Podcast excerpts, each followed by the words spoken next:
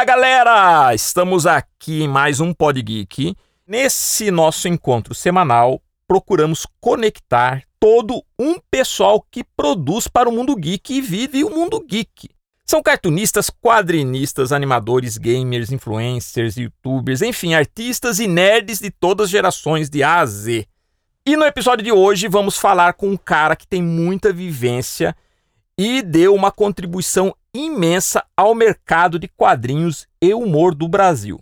Ele é jornalista, cartunista, atualmente é assessor de imprensa do Maurício de Souza e um dos criadores do troféu HQ Mix, que considera o nosso Oscar Geek. Estou falando do José Alberto Lovetro, mais conhecido como Jal.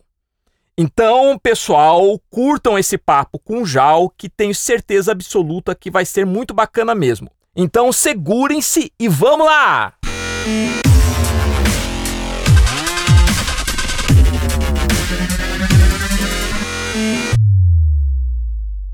Jal, antes de mais nada, muito obrigado, tá, por você estar aqui no nosso nosso Pod Geek. Agradeço muito, muito obrigado, tá? Eu é que fico honrado, viu, Magno, porque vocês aí têm uma seriedade no trabalho que fazem e, e para gente que luta pelos quadrinhos há muitos anos e sempre querendo que as coisas aconteçam da melhor forma possível, a gente precisa de pessoas como você e aí o pessoal todo que trabalha contigo para passar eh, as informações corretas e também as ideias do que está acontecendo no pedaço. Nunca teve tão forte assim a, o movimento de quadrinhos no Brasil. Eu agradeço, viu, Jal? Eu realmente sou um apaixonado. Mas eu queria que você nos falasse um pouco sobre sua trajetória. Eu sei que você, além de cartunista, também é jornalista. Você atuou nos principais jornais, revistas e TVs do Brasil. Fez muito cartoon, sátiras. Tem um histórico também de engajamento em prol do quadrinho, do humor brasileiro. Fala só pra gente como é que tudo começou. O que conduziu você a abraçar esse meio do cartoon e dos quadrinhos? Bom, é, é uma história parecida com muitos desenhistas, né, que começam na sua casa fazendo seus desenhos, copiando algum desenho. Eu gostava muito dos desenhos animados do Hanna-Barbera, Pepe Legal, é, Don Quixote, Uh, Jetsons, uh, Flintstones. Você gostava mais do cartoon, né, Jal? Isso, inclusive o, eu lia muito Disney, evidentemente, uh, aquelas histórias do Carl Barks, que são as melhores até hoje, né? E é do início, né, do Almanac de Patinhas, e o Maurício de Souza. Na escola, eu estudei aqui no Colégio Padre Manuel da Nóbrega, na Casa Verde, aqui em São Paulo, que foi onde surgiram vários desenhistas ao mesmo tempo, o próprio Angeli, o Toninho Mendes, o, o Petió, o Luscar, quer dizer, todo mundo surgiu nesse colégio aí, foi uhum. estranho até, né? E virou o pessoal da Casa Verde. E, uh, uh, e eu desenhava muito Cebolinha na lousa, e o meu apelido acabou sendo Cebolinha. Aí eu, eu desenhava meus personagens, meus próprios personagens e tal, uh, desenhava, gostava muito do Pasquim também, e aí eu, eu, levei lá no Maurício de Souza, fui muito bem atendido, não pelo Maurício que estava ocupado, mas por uma pessoa que me atendeu muito bem e falou, olha, tá surgindo, você aqui desenharia só Turma da Mônica, eu estou vendo que você tem personagem próprio e tudo mais. A Folha de São Paulo está abrindo um suplemento junto com a Folhinha, que é o quadrinho, onde está lançando vários desenhistas brasileiros. Vai lá, tenta conversar com o editor da Folha, né, o Rui Lopes, que era o editor da uhum. E aí, eu, moleque de, sei lá, de 17 anos, 18 anos, cheguei e, e, fui até lá e consegui ser atendido pelo editor da Folha. Hoje isso seria uma coisa impossível, né? Sim, sim. Mas na época ele me atendeu e o meu desenho era uma porcaria, sabe? Era, o desenho estava começando e tudo mais, mas eu sempre tive boas ideias e para histórias. Até hoje eu sou muito melhor roteirista do que desenhista. E ele gostou e falou: "Mas faz um personagem aqui para a Folhinha". Daí eu criei o Zélio, o repórter, e nem sabia que eu achava que o nome Zélio era diferente uhum. e tal. Nem sabia que, sem querer, eu fiz isso, né? Depois o Zélio me atendeu na casa dele, foi, muito simpático comigo, né? mas eu não sabia, pra você ver que eu era meio sem, sem noção, né? Mas comecei a fazer, eu estava começando a universidade, né, de jornalismo, daí eu, eu fiz esse personagem em 73, uh, lá para os uh, quadrinhos da Folha, e fui uh, um dos que mais publicou ali com esse personagem, né? Uh, que, que, era um repórter que, na época, também brincava já com um pouco de charge, né, charge dentro do quadrinho, Sim. porque ele entrevistava personalidades e coisas que estavam acontecendo naquele momento, como Henry Kissinger, que era o, o ministro da, das comunicações Nixon, lá, né? dos americanos, o, e outros e outros personagens, né, Shigeaki Ueki, ministro da Minas e Energia no Brasil, o Nixon, né, o Zélio fez a, a o Nixon não, não deu entrevista para ninguém quando saiu do, do, governo americano, né, ou foi saído, né, do governo americano, e o, o Zélio conseguiu entrevista, então tinha essas coisas, né. Você mencionou uma coisa interessante, já, que é justamente o jornal. O jornal foi um, um ponto de referência muito bacana para o cartoon, né. Hoje nem tanto, mas naquela época o jornal era, era um ponto de partida para muito cartunista, né? É, e a Folha de São Paulo sempre teve isso, né? Lançou muita gente uh, boa, né? Inclusive nas tiras. Uh, fazia um concurso também para uh, descobrir novos valores, novos ilustradores. E, e, vários passaram a ser desenhistas que publicaram na Folha de São Paulo. É, então, aquele movimento do, do quadrinho na, na, época foi muito forte, porque tinha as revistas underground nas universidades, que era Balão, A Boca, Balão na USP, né, a, a Boca lá na Álvares Penteado. Você devia gostar bastante do Robert Crumb, né?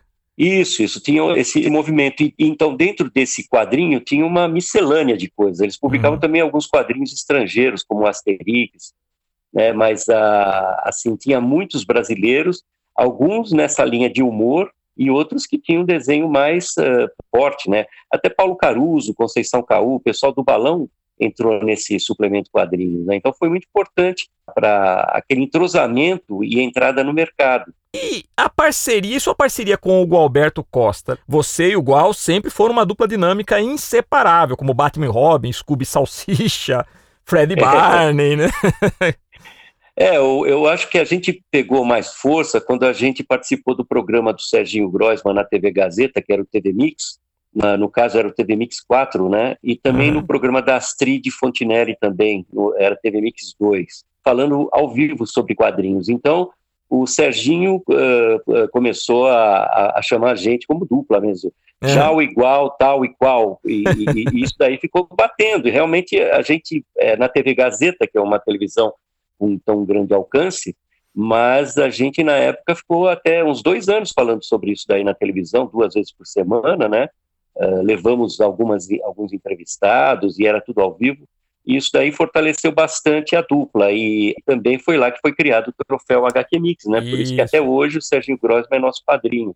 Você foi um dos criadores da AQC, né? Da Associação dos Quadrinistas e Cartunistas Brasileiros. E também é, é responsável pelo, pelo prêmio Ângelo Agostini. Além do HQ Mix, você também foi um dos criadores do Ângelo Agostini. É, o que aconteceu foi que na, em, em 83 tinha uma lei de proteção ao quadrinho brasileiro que estava no Congresso. E o pessoal do Congresso não sabia quem chamar, não tinha um representante para chamar, então eles chamavam lá o Ziraldo ou o Enfio uhum. para falar sobre essa lei, né? Que era de proteção ao quadrinho brasileiro, tá? assim, de, defendendo que 50% do quadrinho publicado nos jornais, revistas e tudo mais fossem, nas editoras, né, fosse de brasileiros. E essa discussão estava rolando e não tinha essa representatividade. Daí eu, eu tinha um conhecimento já do Maurício, do Ziraldo, eles me conheciam já, o, o, o pessoal novo também, sempre tive ligado ao pessoal que estava começando, então, eu, eu achei que era importante essa discussão ter uma associação para uh, uhum. que juntasse todo mundo, desde o Ziraldo, o Maurício e todo o pessoal que estava tá, começando. Uh, todo mundo junto, sem ser só de um lado ou de outro, né? Certo. E aí eu, eu fiz uma convocação pelos jornais, fechei com o pessoal do Sindicato de Jornalistas de São Paulo para ser a reunião lá, e fez uma chamada para a gente fundar uma associação. Então foi todo o pessoal lá e a gente fundou na hora lá, criamos a nossa chapa e, e, fizemos já a primeira votação e criamos a Associação dos Quadrinistas e Caricaturistas, né? E aí tinha Paulo Caruso, Laerte, Fortuna, tinha todo esse pessoal dentro da associação e conseguimos pegar um pessoal forte, de nome forte, um pessoal que estava começando. E aí a gente começou a pesquisar várias coisas, pesquisamos que o, o Brasil é um, um, dos pioneiros no mundo na área de quadrinhos, com a publicação de, de Angelo Agostini, né? Sim. Que era de 1869, As Aventuras de É um dos personagens mais antigos dos quadrinhos, né? É, o, o, existia antes alguma, alguns quadrinhos na Europa e tal, mas os americanos sempre fazendo aquela propaganda uhum. deles que começou com o Yellow Kid em 1895. Imagina, o nosso é de 1869. É, Nhoquim, né? Não era o personagem Nhoquim? É, o personagem Nhoquim, e era uma novela gráfica, porque era ah, publicado na revista Vida Fluminense, semanário, né? Quer dizer, então toda semana tinha a continuação em capítulos dessa história. Então é a primeira graphic novel que a gente tem. É, ele, ele era um personagem que é, fazia uma viagem da, de Minas Gerais até a, a, corte, né, que era o Rio de Janeiro na época, né, então, e o Angelo Agostini era um, um cara que contestava a monarquia, né, que era republicano e que também ele, ele também era anti-escravagista. Então ele se, era um anarquista italiano que se naturalizou brasileiro e começou aqui em São Paulo no Cabrião, já fazendo algumas quadrinizações, mas quadrinizações tipo assim, o crime da mala, coisas jornalísticas, né? Como não tinha muito, muita fotografia, uh, os ilustradores eram muito importantes nesses sim, jornais. Sim, sim mas foi no Rio de Janeiro que ele criou esse personagem e enquadrou direitinho para a gente criar, com toda essa documentação, o Dia do Quadrinho Brasileiro, que hoje é comemorado no Brasil inteiro. Isso foi criado em 84. Olha que bacana, né? É, levamos toda a documentação lá para Brasília e entrou no calendário nacional o Dia do Quadrinho Brasileiro, não é o Dia do Quadrinho Mundial, é o Dia do Quadrinho Brasileiro, 30 de janeiro de 1869. Então, hoje, o Brasil inteiro comemora essa data porque Uh, e conseguimos divulgar isso fora do Brasil, evidentemente, né, na Europa principalmente. O troféu Angelo Agostini, ele existe até hoje. Existe até hoje porque o que, que aconteceu? Uh, houve uma cisão, uh, nós fizemos os dois primeiros anos e fizemos a eleição pro, pro, a cada dois anos seria uma nova eleição.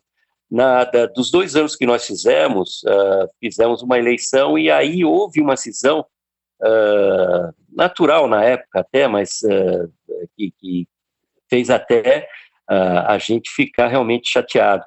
Que a gente estava começando a tentar juntar todo mundo, e daí uma facção do pessoal mais jovem começou a contestar o pessoal que já tinha nome e tal, e quer dizer, criou uma cisão entre o pessoal que está entrando no mercado e o pessoal que já está no mercado. O pessoal que já está no mercado não precisa de uma associação, eles já têm o um mercado, né, já estão trabalhando o pessoal novo precisa muito de uma associação para receber o bastão do pessoal que já está no mercado. Mas na época o pessoal não entendeu dessa forma. E eu deixei que a, a, houvesse só uma chapa, eu não fiz uma outra chapa, porque eu achava que todo mundo tinha que estar tá junto, né?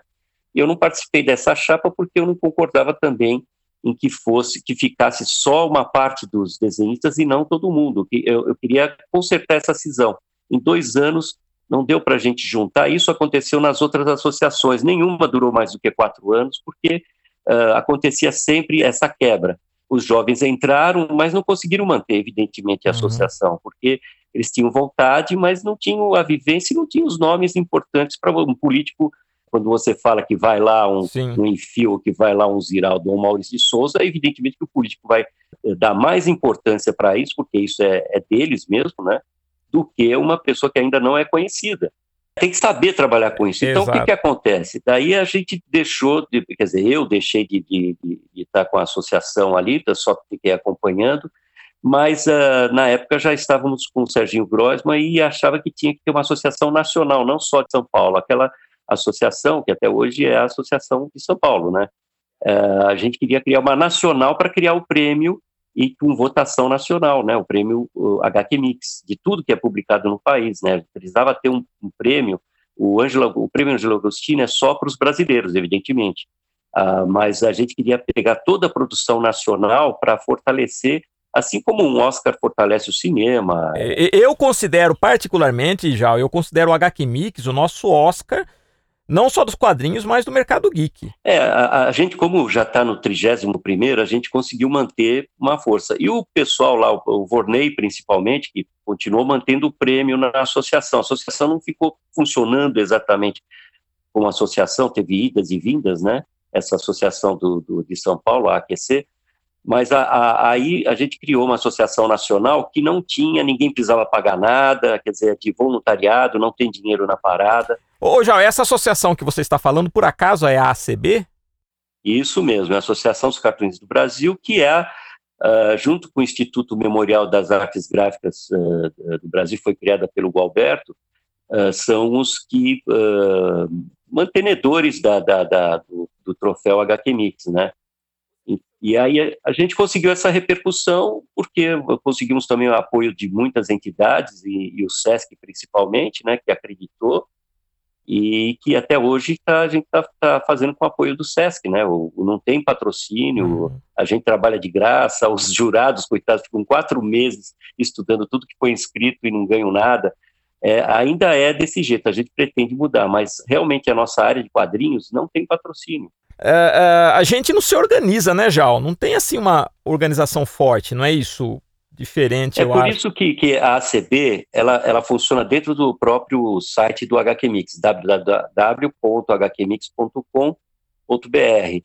Uh, a associação, ela é de, tem muitas informações ali dentro do, do site do HQ Mix, inclusive direitos autorais, ideias de, de, de, de como cobrar o, os, uh, uma, uma, tabela de preços assim básica para negociação, quer dizer, dá todas as ideias para os desenhistas entrarem no mercado. E pode ser qualquer um. Essa tabela a gente indica muito para os nossos alunos. Eu sempre passo o site do HQ Mix e passo a tabela da ACB como referência. É, eu, eu, acho que falta para essa tabela ainda um novo estudo para ver o mercado atual. Ela está ainda muito baseada no quando a, a gente começou. O mercado atual modificou muita coisa. Mas dá para negociar, porque ela é, ela é aceita pelo sindicato de jornalistas. É, exatamente. Eu falo assim, a tabela ela é simplesmente uma referência. Você pode oscilar um pouco mais para cima ou para baixo, mas ela te dá uma referência, né? Para que também você não queime o mercado, porque eu acho que existe muito disso. Às vezes o, o a, a tabela ela ela te posiciona para que você acabe não queimando o mercado do artista. É, tá certo. É, é, a gente precisa ter uma base porque tá todo mundo no ar. Exato. E quando você vai para um, um lugar e o cara te oferece, fala, ó, tenho isso para pagar, isso quer dizer o seguinte, olha, você não vai conseguir mais nada além disso. Então você não tem nem ponto de negociação. Quando você fala que existe uma tabela isso. que é aceita pelo sindicato de jornalistas e tudo mais, ele fala, não, mas essa tabela está muito alto para mim. Daí você negocia, você fala, tudo bem, você me dá uma quantidade maior de trabalho, eu vou baixando o preço da unidade. É, ela ajuda muito, viu? É importante você ter uma referência. É muito importante do que você ficar solto no ar. É, é, me diz outra coisa também, Jal. A, a, você também tem um envolvimento muito grande com o Salão Internacional do Humor de Piracicaba. Sim. O salão sempre foi um, um, evento respeitável a nível internacional, né? Sem dúvida. E, e, como você vê o salão hoje? Você acha que o salão ele perdeu um pouco para esses mega eventos de HQ, como a Comic Con Experience, ou esses encontros de anime que ocorrem no Brasil? Você acha que o salão ele perdeu um pouco o brilho que ele tinha? Eu acho que se perdeu um pouco, mas não é só o salão de Piracicaba. Os salões no mundo eles estão com a mesma receita de, de, de salão de 50 anos atrás. Não houve uma evolução para algumas coisas. Uh, eu fui presidente do salão, inclusive, recentemente no 44º Salão de, de Piracicaba, foi 2017. Você ainda participa ativamente do salão, então? Sim, sim, é, é, eu estou participando. A gente ficou um tempo sem participar do salão porque a gente fez um protesto alguns anos atrás, mas isso foi resolvido é, por causa de, de, de, algumas coisas que a prefeitura fez que a gente não concordava e uh, não foi aceito a nossa conversa né, com, com a prefeitura na época, houve um desencontro, mas uh, a gente sempre teve aberto aos diálogos, né, e uh, uh, o pessoal lá da prefeitura e tudo mais, entrou agora o Erasmo, né, que é o, o presidente. Erasmo Espadoto. E vieram conversar com a gente para algumas partes do, do, do salão tentar resolver, né, uma delas é a maior participação de cartunistas, inclusive, que, que visitam o salão na abertura e tudo mais. E quando eu fui presidente, em 2017, eu consegui ônibus para levar daqui de São Paulo vários cartunistas. A ideia era ter uma participação muito maior. E também eles precisam, tem uma, uma coisa muito importante, eu acho que o pessoal de Piracicaba tem que ver isso como uma. Uh, fomentar isso e ajudar que isso daí dê certo, que é dentro do salão, que acontece, se eu não me engano, agora em outubro, que é o, o, o Festival de, de uh, uh, Livros de Humor e Quadrinhos. Uh, precisa ter um fortalecimento disso daí, porque os, os, desenhistas da própria região podem levar suas revistas, seus trabalhos independentes para vender nesse local. E a prefeitura dá o, o espaço gratuitamente para os desenhistas irem lá, né, colocar na mesa e tentar desenvolver. Só que falta patrocínio, porque uh, teria que ter mais divulgação para levar famílias para lá. Quer dizer, a gente fez até um planejamento uh, pra, a pedido do próprio salão para que tivesse força esse essa feira como se fosse um pequeno CCXP, vamos dizer assim, Sim. dentro do salão.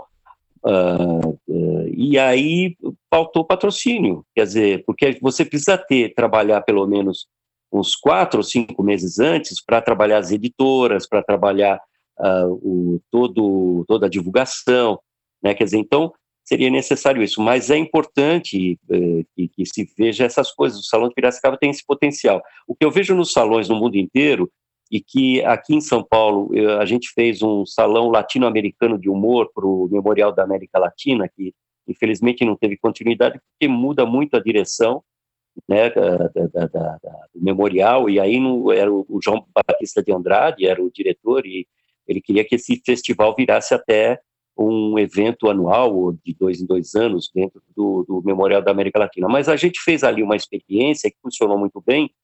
Por exemplo, uh, os salões do mundo inteiro fazem seleção do que chega para lá, então, dos, sei lá, mil e tantos uh, trabalhos que chegam, 200, 250, até 300 fazem parte da exposição e concorrem ao prêmio, né? Isso é antigo, isso é uma coisa que vem de muitos anos. Eu acho que o desenhista tem que ser valorizado não só quem ganha, quem ganha é a minoria. É, tem que valorizar muito quem participa. Então, o que, que eu fiz aqui no salão? Todos que enviaram participaram. Você faz a seleção. Olha, uh, isso é muito legal, muito legal. E, e os outros que, que, que, mandaram e não foram selecionados, eles ficam em looping, eh, num, num, num telão, em looping passando dentro do salão, então ele participa do, do, do evento. Então ele se sente entrosado, ele, ele sente, pô, vale a pena eu mandar, porque de qualquer forma vou participar da exposição. Muito bom, Jal. Isso é muito bom. Isso é uma coisa simples, né? É fantástico isso daí. Eu acho que é uma coisa que poderia ser incorporado ao Salão de Piracicaba. Eu acho o salão, apesar de tudo, ele é muito antigo. O Salão Internacional do Humor de Piracicaba, é, eu acho que é um dos primeiros eventos assim que dentro dessa questão da, da, da sei lá, da produção gráfica brasileira, humor gráfico. Antes, antes do, do, de Piracicaba veio o Salão Mackenzie de Humor, né, que foi onde o pessoal de Piracicaba se espelhou para uh, falar, bom, dá para fazer aqui em Piracicaba também. E daí uh, o Salão Mackenzie tinha participação do pessoal também do Enfio, do, uh, do Zélio, do Ziraldo. Mas, né? mas ô Jal, teve uma época, teve uma época, eu me lembro, na década de 80, que eu comecei a minha carreira mesmo de quadrinhos, fazendo para jornais, tudo depois vim para São Paulo, comecei a trabalhar em São Paulo, e na época, quando eu estava aqui em São Paulo e eu falava que era de, de Piracicaba, era consenso. O pessoal já perguntava, e o Salão de Humor de Piracicaba? É. O que eu acho, na minha opinião, é que o salão ele perdeu um pouco esse brilho, porque, não sei, pode ser que eu esteja enganado, mas já era uma reivindicação de alguns anos atrás. Ele não se atualizou. É. O que, que você acha? É que a parte de quadrinhos no Salão de Humor de Piracicaba, ela é menor. Uh, tem vários prêmios para cartoon, charge, caricatura, e quadrinhos tem um prêmio só, uh, e virou inclusive de tiras, né? Por quê? Porque para exposição o melhor é, é, com tiras, porque é um salão de humor. Sim, sim. Então, você, é, é, é, isso foi até uma reivindicação nossa para simplificar o prêmio de quadrinhos e valorizar e continuar com o prêmio de quadrinhos, porque senão viraria só de humor gráfico. O que poderia fortalecer é justamente essa feira, porque essa feira seria a introdução do pessoal de quadrinhos com outras paralelas uh, exposições sobre quadrinhos, né? Então, dentro do salão daria para crescer, porque o salão fica durante dois meses ou três meses aí montado. E, e, a outra coisa é que eu introduzi, que deu muito certo, é o seguinte: jurados. Hum. Uh, hoje, com a internet, tem muita gente copiando coisas, tirando coisas da internet, uh, e isso está acontecendo no mundo inteiro. Tem cara que copia cartoon do, do, do Kino com Sim. outro desenho, ou até desenho parecido, e manda, e o jurado que não, não, não lembra de alguma coisa do Kino e tudo mais, fala, oh, sensacional essa piada e tal, e pode dar prêmio para um cara que está copiando. Que, que a gente fez aí no, no Salão de Piracicaba? O, a gente coloca uh, na internet os premiados e dá, assim, pelo menos uma semana para haver alguma contestação. Porque daí todo mundo que participou, eu não sei o que está se publicando na Ucrânia atualmente, eu não tenho, eu posso até pesquisar, mas eu não tenho, não sei de tudo. Então, não sei se aquele desenhista da Ucrânia é mesmo, é mesmo um cara que é desenhista ou se é um, um, um desses que montam coisas fakes e tudo mais. Uh, agora, se você bota na internet para contestarem, porque se alguém contestar e trouxer provas, uh, ele perde o, o prêmio. E, e, ele é mostrado para o mundo inteiro. Então, ele fica envergonhado de ser reconhecido como um copiador. Então, aí você inibe, pelo menos, uhum. essa, essas coisas, porque os jurados, por mais informados que eles sejam, eles não vão ter ideia do que pode ser montado com, com algum, algum material. E a outra coisa que, que ninguém fez ainda no mundo, mas a gente fez no salão nosso latino-americano, que eu tentei em Piracicaba, não consegui porque tem o, a lei, né? E uhum. a lei está tá muito ingessa essas coisas também, de você criar coisas novas, que daí você tem que uh, colocar dentro da lei uma emenda dizendo não sei o que lá, quer dizer, é uma coisa muito burocrática, tá. né? Isso, então, eu fiz o seguinte: todos os participantes que foram selecionados, então aqueles 250, cada um vota no outro. E isso vai ser mostrado para todos, quem votou em quem, para você eliminar as panelinhas, né? O amigo votar no amigo e tal. Fica muito evidente é, ali o cara mais votar transparente, no amigão né? e essa coisa toda. Então, cada um votando no outro, e eu tenho feito isso em várias exposições que eu monto, e também nesse salão, deu super certo e ninguém contesta. Esse júri, ninguém vai contestar porque aí é, é, é, é, cada, a, cada um que participou tem direito a voto, não pode votar em si mesmo.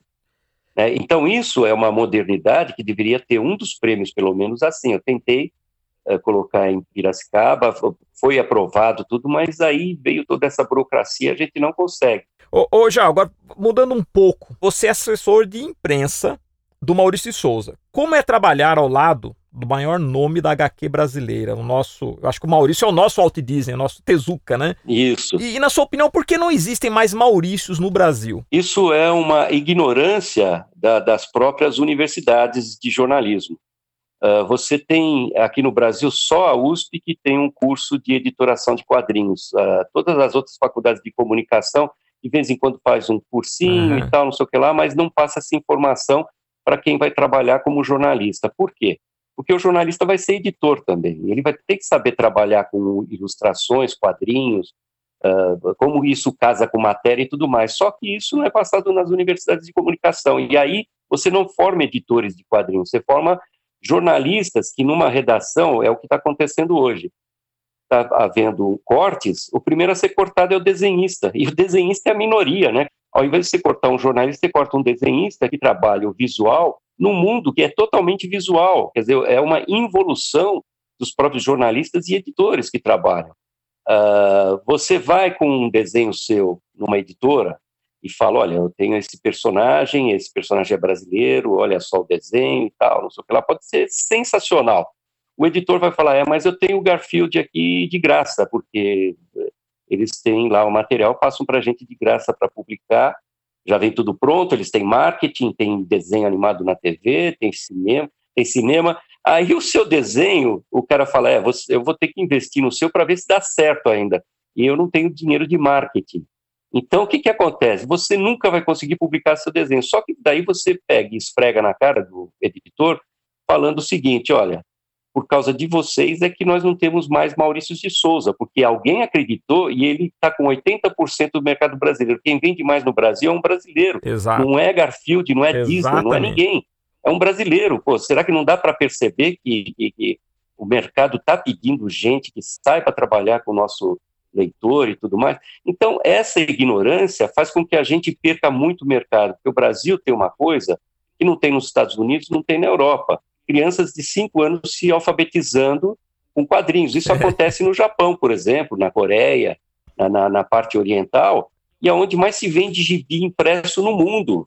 No, no, no Japão, onde todo mundo pode estar falando, ah, a criança está abandonando o impresso para uhum. ir para os eletrônicos, agora é game, agora é outras coisas, a criança não se interessa mais em ler. Pô, o Japão é o lugar no mundo onde tem mais eletrônico e é onde mais se vende gibi impresso, e eles não têm nem fábrica de papel, porque lá o, o país é tão pequeno, não tem nem onde plantar floresta para você derrubar e fazer papel. Então o papel lá é caro. Como é que lá se vende mais quadrinho impresso no planeta? Por quê? Por causa do conteúdo. Não adianta a plataforma que você usa, pode ser a mais moderna ou a mais antiga, se não tiver bom conteúdo, o pessoal não vai atrás. É uma mentira, é uma mentira que tem na cabeça dos editores, um medo que tem na cabeça dos editores. E o Maurício é o cara que pega e cria coisas novas, ele não fica parado no tempo e no espaço. Sabe? Cria a Turma da Mônica Jovem, cria as, as graphic novels que estão virando filmes. Pô, será que não bate na cabeça do pessoal que esse é o caminho? Será que só Maurício de Souza sabe vender? Então, eu estou trabalhando com o Maurício e faço assessoria de comunicação só para ele, eu faço outras coisas, né? A minha empresa de comunicação trabalha com exposições, trabalha com outras coisas, mas na, na parte de assessoria de imprensa só trabalho com o Maurício porque ele faz a base do nosso mercado para o leitor de quadrinhos. A criança que se uh, uh, forma uh, lendo quadrinhos, ela é um leitor de quadrinhos o resto da vida e serve para todos os autores de quadrinhos, não serve só para o Maurício. Exatamente, exatamente. Então, a base, a base nossa de leitores de quadrinhos, que é isso que nós temos que batalhar. Se a gente quer trabalhar com quadrinhos, nós temos que ter leitores. Se você já tem uma base de leitores formada lá atrás, com cinco anos de idade, você tem mercado, e é isso que está acontecendo. Os, o mercado adulto cresceu através dos independentes, agora as gráficas Maurício de Souza também estão ajudando esse mercado a fortalecer de quadrinho adulto, por quê? É o cara que lia quadrinhos quando era criança e, e não tinha material para ler quando ficou adulto. Então, é, é, é, evidente que a gente tem que trabalhar mercado pensando nisso e não pensando, ah, o Maurício quer tomar o mercado todo para ele. Como ele quer tomar o mercado? Ele, ele é a salvação do mercado para todo mundo. Ninguém fica sem ler um autor só o, o, a vida inteira. E, e vou dizer mais, viu, Jal? Eu acho que ele salvou o quadrinho nacional. Porque o Maurício como você falou, o quadrinho mais lido no Brasil é de um brasileiro. Isso mesmo. Não é, não é verdade? E agora, e agora com as gráficas, você viu quem, uh, lá que o Sidney Guzman está fazendo toda essa editoria com maestria, realmente, ele acertou em cheio, porque uh, já, já são mais de 700 mil exemplares vendidos de graphic novel, porra, sabe? Isso, isso criou, criou um mercado, um mercado que puxa os outros e com desenhistas que não são Maurício de Souza, que desenham o estilo dele. Inclusive, eu conversei aqui com o Valmir Orlandelli, que fez o Arvorada do Chico Bento e foi nosso aluno. Então, perfeito, perfeito. Orlandelli, que é um dos grandes desenhistas nacionais hoje. É um talento incrível. Para você ver, né? É aí que a gente entra nessa questão, né? De que o Maurício, na verdade, é uma coisa que desde quando eu era garoto, é uma coisa que eu reparo, o Maurício, ele se sustentou no mercado, foi se atualizando, foi se adaptando, isso é muito importante, né? O Maurício, ele, ele, ele como você falou, ele foi se adaptando, criou a Mônica Jovem quando o mangá estourou, isso. criou, até porque ele sempre gostou de mangá, né? Maurício, é, a, a, a, linha de desenho da Mônica lembra muito o mangá, com aquele olhão grande. É. O que eu acho legal é isso, né? Que você tem um artista brasileiro, um quadrinista brasileiro, que é o mais lido do Brasil. Mais do que Disney, mais do que Marvel, mais do que DC, não adianta falar, essa é a realidade. E que conseguiu ir para outros países também, né? O Maurício Sim, já, já publicou em, em, cerca de 100 países nesses 60 anos. Só que o, a sustentação para publicar quadrinhos tem que ter a parte de animação. E aqui no Brasil, como é muito difícil você investir em animação, o Maurício não tinha material uh, para entrar nos mercados estrangeiros. Agora, com Mônica Toy, que está a mais de 7 bilhões de visualizações no mundo inteiro, está chegando até o segundo país depois do Brasil que mais vê Mônica Toy é a Rússia. O Maurício nunca esteve na Rússia, não tem Mônica na Rússia, nunca teve, mas de repente eles estão uh, consumindo Mônica Toy através do YouTube. Né? Então é, é uma outra realidade. Então ele sabe reciclar e trazer pessoas importantes para trabalhar. Cheguei a conversar com o Nicolossi aqui também, no, no Pod Geek, né? Que o Márcio que, que é, ele coordena a animação, né, do, do da Mônica Toys. Isso mesmo. E outra coisa, já você acha que a internet ajuda? É, esses esquemas que você tem hoje de publicação por catarse, e você acha que isso contribui, colabora para fomentar mais ainda o mercado de quadrinhos nacional? Eu acho que cada espaço conquistado faz parte de um trabalho geral. A gente não pode dispensar nada, porque qualquer um desses espaços pode crescer e pode dimensionar o mercado para essa área. Uh, quem quiser dar uma olhada lá no, no, site do HQ Mix, da parte lá que a gente tem da TV, eu dei várias dicas para os desenhistas começarem a trabalhar uh, de uma outra forma o mercado de trabalho. Hoje em dia você não pode mais depender de o editor te procurar ou então você achar que vai publicar no jornal, numa revista. Você tem que se mexer e usar a internet a favor de conquistar público, né? Para depois, talvez, ter alguma coisa impressa, mas trabalhar esse tipo de coisa. Então, o que, que tem que ser feito? Eu criei gratuitamente, junto com a professora Sônia Lippen, que criou o curso de quadrinhos na ECA nos anos 70, né? Escrevi com ela um livro chamado Efeito HQ. Pode entrar lá no www.efeitohq.com. É um livro gratuito para os professores, para baixarem, e tem um caderno de exercícios, inclusive. E é baseado nas pesquisas nossas de 20 anos, uh, de como utilizar quadrinho como ferramenta na sala de aula. A gente comprovou, uh, com duas escolas que a Prefeitura de São Paulo deu para a gente, ficar três meses lá dentro aplicando exercícios, e o resultado foi uh, em qualquer matéria, né, matemática, português, sei lá, eletrônica, qualquer uma. Você aplica o, o, o, a ferramenta, quadrinhos como ferramenta e você consegue ter, no mínimo, 10% de evolução dos alunos para absorver qualquer matéria.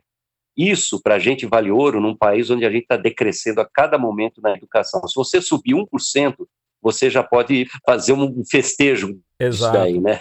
Comemorar, né? E com quadrinhos, sem gastar nada, papel e lápis. Você consegue fazer isso. Nós estamos provando no nosso livro e no caderno de exercícios que vai junto. O que, que eu sugeri aos desenhistas? Que peguem esse livro gratuito, tem lá apoio do Ziraldo e do Maurício, gravados. Ali, logo que entra no. Então, você pega isso daí, que está na internet, e você, perto da, da casa do desenhista, deve ter várias escolas. Ele nem vai precisar pegar ônibus, ele uhum. pode chegar próximo. Isso é muito importante chegar na escola e oferecer, falar, olha, se não quer trabalhar esse sistema aí dentro da escola, eu posso ajudar, porque eu sou desenhista, eu moro aqui no bairro, aqui na, na cidade, eh, eu posso ajudar a implementar isso daí. Aí o, a pessoa lá da escola pode falar, mas eu não tenho dinheiro para pagar esse serviço teu. Aí o desenhista fala, bom, eu posso dar um workshop para os professores, dar uma aula para os alunos, uh, em troca eu faço minha divulgação do meu trabalho aqui para caricaturas em festa, para fazer cartazes para eventos, para aniversários e não sei o quê. Você vai criando, você vai trabalhar com a criança, que é a base de toda a família. Aquela criança vai levar, aprender a desenhar com esse desenhista, ele faz também isso e tal. Você vai criando dentro do, do, do seu redor, sem você gastar dinheiro com condução, sem nada, você vai criando uma, um público que vai pedir trabalhos teus.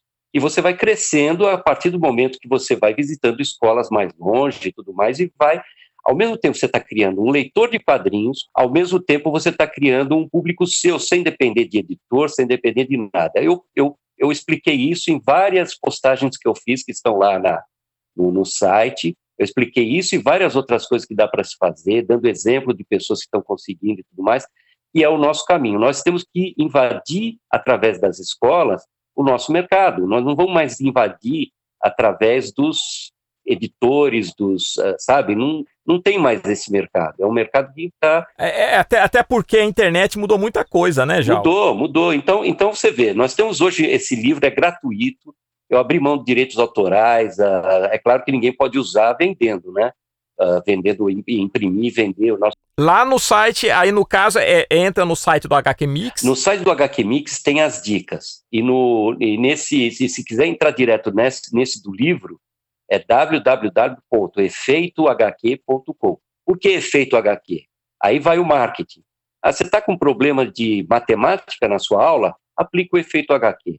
Você está com problema até de violência, porque eu fiz uma experiência na FEBEM, quando era FEBEM, e funciona para arrefecer violência o quadrinho, porque você extravasa a, a, um pouco da sua criatividade e da, da, da, sua agressividade através dos quadrinhos e você consegue, você tem um canal de, de, de desabafo, é uma terapia. Você falando isso, Jal, eu, eu, olha, é que aqui, senão a gente vai, tá faltando uma pizza porque o papo iria muito longe, né? Mas eu tenho histórias incríveis também dentro da escola, nesse sentido, a gente pegar alunos e adotar alunos e fazer um trabalho com quadrinhos e Alguns deles se transformaram em profissionais até, coisa que a gente vê como o quadrinho salva, né, Jal? O quadrinho salva. E nesse livro a gente explica de uma. Você lê em um dia, em um dia esse livro porque ele tem não tem tanto texto assim. A gente procurou fazer o mais simples possível, que a gente sabe que professor, educador não tem muito tempo. Então, para pegar, a gente fez isso daí, abrimos mão de, de, de dos nossos direitos e tudo mais, para que realmente o, o, professor utilize isso. E, e já tem mais de 2.500 professores utilizando esse sistema e vai ampliar muito, porque nós vamos fazer algumas uh, outras uh, divulgações que eu acho que vai atingir o, o, muita gente no Brasil. E só complementando agora, você falou, falando disso, aliás, o projeto maravilhoso, está de parabéns, mas eu queria só fazer um comentário que eu conversei com o Ota, e ele falou uma coisa interessante, por causa dessa movimentação e adaptação do mercado, que mudou muito com o surgimento da internet, grandes editoras acabaram fechando, o mercado de quadrinhos, ele do quadrinho impresso, vamos dizer assim, já não é mais o que era antes, e ele passou por uma dificuldade, ele resolveu, começou a vender os relatórios OTA uhum. pela, pelo Facebook. Sim. E hoje ele tem ele tem um fã clube incrível. Então ele vende os quadrinhos dele pela internet, chega na casa do, do, do leitor, impresso, tudo, ele tem, e às vezes ele imprime na própria casa dele. Olha que bacana. Essas alternativas são importantes. Agora, você tem que saber fomentar. Sim. Né? O Ota teve um, um histórico aí que, de, de, de, fãs e tudo mais que ele já tinha. Sim, inclusive. sim faltava alimentar os fãs depois que ele saiu da média. Então ele arrumou esse sistema que é o que está dando subsídio para ele sobreviver, inclusive. Porque acabaram as editoras que chamavam gente para editar e tudo mais, né? É, e nesse ponto uma associação ajuda, né? É, é, voluntariado. O grande problema da associação, eu estou há 30 anos como presidente da associação porque ninguém quer pegar um trabalho que você só tem que dar o seu tempo e tem que saber lidar com político, tem que saber lidar, por exemplo, tem desenhista que é perseguido por político. Sim. Eu já consegui reverter isso, uh, porque eu sei um pouquinho como se trabalhar uh, para você ser respeitado. Ah, e, e quando entra na área do humor, né, já no, do humor e da charge, aí mais ainda, porque o humor é contestador, né, por natureza. É, nós né? estamos tendo problemas agora, né, está vindo agora uma, uma censura, né, a, a, o politicamente correto também está tá sendo elevado a uma coisa muito acima do que deveria, porque senão você mata a criatividade, né? O politicamente correto tem que existir, porque a, a, a sociedade evolui, então você tem que haver respeitos por, por, por pelas minorias ou, ou, ou, até maiorias, né, que estão uh, sendo, sendo massacradas e tudo mais. Quer dizer, o humor tem que saber lidar com, com isso, mas você não pode chegar ao ponto de, eh, de achar que um personagem infantil não pode ter defeito, porque todo ser humano tem defeitos, e isso que é empatia que cria entre personagem e as pessoas que leem.